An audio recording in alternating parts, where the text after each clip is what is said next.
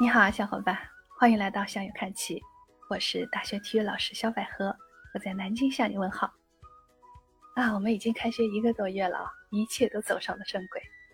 也就是说，相比较上网课的话呢，我就可以和可爱的学生们面对面的相处了，真的是挺开心的。我觉得这样才是符合我们体育课的特点。哎，你们家有可爱的学生吗？上几年级啦？今天呢，我有件事情想跟你分享一下。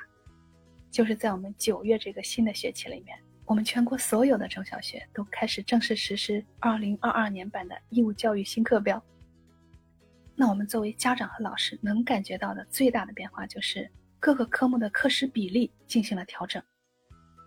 你像这个语数外三大主科的课时就有了明显的变化。从单科的角度上来看呢，语文课的课时比例是最高的。达到总课时的百分之二十到百分之二十二，数学呢占到百分之十三到百分之十五，外语的比例降低了，只占百分之六到百分之八，然后是体育课的课时提高了，它占总课时的百分之十到十一，也就是说体育的地位呢在进一步上升，它的课时比例超越了英语，上升到第三位了。在这个新课表里面呢，也规定了体育与健康的课程内容，主要包括了基本的运动技能、体能、健康教育、专项运动技能和跨学科的主题学习。其中，这个专项运动技能呢，包括了球类运动、田径类运动、体操类运动、水上或冰雪类运动、中华传统体育类运动和新兴的体育类运动，一共有六类。每一类都包含了很多具体的运动项目。那像这个水上或冰雪类运动，那就是体现了南北方的地域特点。而最有亮点的就是新兴的体育类运动，比如说滑板、定向运动、花样跳绳、帆船、跑酷、飞盘，这些孩子们很喜欢的、比较潮一些的项目，都进入到体育课程或者是体育社团的项目里了。新课标还提出了要落实体育课的教会勤练常赛的理念。教会就是要孩子们能真正掌握一到两项的运动技能，不能说十几年的体育课上完了还没有学会一个运动项目。勤练和常赛呢，都是在时间上要采用各种办法，给学生更多的时间去锻炼、去参加比赛。那就要求每个学校要根据自己的特点和优势去推进落实。新课标还提出了要采用过程性评价和学业水平考试相结合的评定方式，把评定的结果作为高一级学校招生录取的参考依据。关于具体的实施呢，有很多专家给出了建议，比如说，过程性评价可以从小学一年级开始建立学生的体育档案，或者说是健康考核卡，以一个学期为单位进行评价。进入初中的时候呢。以小学六年的平均成绩作为过程评价的结果，中考呢可以计算小学到初中九年的平均值，高考可以计算小学到高中十二年的平均结果。另外呢，还建议体育中考和高考的分值要有所体现，或者说有所提高。那从这里我们就可以看到，重视体育、关心学生的健康，已经是有政策、有行动的在实施了。体育中考呢，其实我们都能看到，很多省市都提高了它的分值，有的已经提高到一百分了。高考呢，我们暂时还没有看到说是在总分里面去体现体育的成绩。但是这两年呢，我们可以看到的一个动作就是，教育部在关于全面加强和改进新时代学校体育工作的意见里面提到，要启动在高校招生中使用体育素养评价结果的研究。那根据官方的报道呢？关于体育纳入高考的研究已经在启动了，而且在高校招生的强基计划里面已经在尝试了。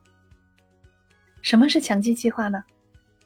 强基计划从字面理解就是强化基础学科，它的导向就是聚焦国家重大战略需求，突出基础学科的支撑引领作用，重点是在数学、物理、化学、生物，还有哲学、历史。古文字学等等这些专业来进行招生。教育部是在二零二零年开始的高校强基计划招生试点，由它代替了原来的高校自主招生。到今年为止，已经试点了三年了，一共录取了一万八千多名考生。现在全国有三十九所强基计划的招生高校，都是全国一流的大学，基本就是我们平常所说的“九八五”院校。在强基计划的招生简章里面，我们可以看到，体育测试是这些学校的必考项目。也就是说，招生考核包括了高考成绩、综合能力测试和体育测试。体育测试的考核呢，不同的高校会有不同的做法。但是大部分高校一般都是围绕国家学生体质健康标准二零一四版来制定的，也就是我们平常所说的体质测试。一般来说，它不占比分，只是作为录取的重要参考。但是很多高校表示，体育测试不合格，那就不能录取。比如说，我们看一下北京大学的测试内容，它包括身高体重指数、肺活量、座位体前屈、立定跳远。仰卧起坐，他们是体育测试优秀的话呢，在同等条件下优先录取。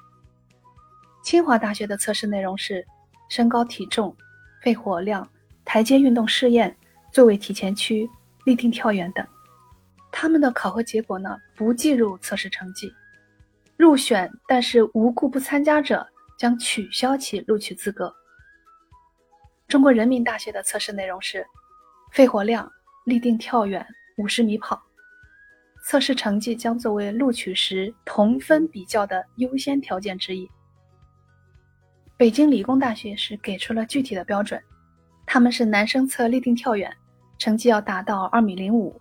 女生是测一分钟仰卧起坐，成绩要达到二十五个。上海交大的测试内容是身高体重指数、座位体前屈、立定跳远、一分钟跳绳。测试成绩作为综合成绩同分排序的依据，体育测试无故缺席的考生将取消录取资格。